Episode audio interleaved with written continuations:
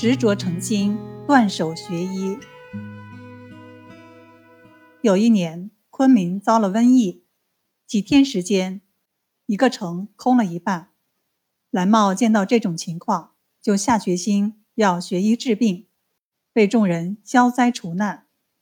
他生性聪明，又爱学好问，几年功夫就学到许多丰富的医学知识。有一回，一个赶马大哥跟他谈起，离昆明一千里的大山上。有个傣族老人接骨非常有本事，他听了，马上跟着赶马大哥去那座山，找到那个傣族老人。一见面，他就说：“大爹，请你教我这套本事吧。”傣族老人看了他一眼，说道：“我的本事只传媳妇，不传儿子。你是哪里来的？凭什么要教你？”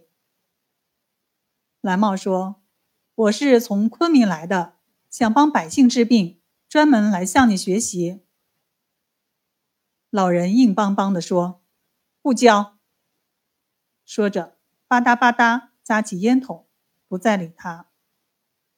蓝茂不灰心，天天去找老人，老人干什么，他就帮着干什么；老人去哪里，他也跟着去哪里。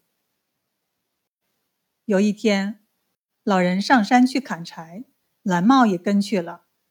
老人不耐烦了，发火道：“你这个人又不是我的影子，老是跟着我干什么？”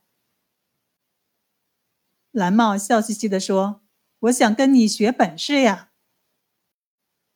要学本事，你有多少金，有多少银，拿金银来再说。”蓝帽说：“我一无金，二无银。”只有一片诚心拿给你。老人哼哼鼻子说：“什么诚心？望又望不见，瞧又瞧不着，哪个信？”他刚说完，蓝帽拔出砍柴刀，咣的一声，把自己的左手砍了下来，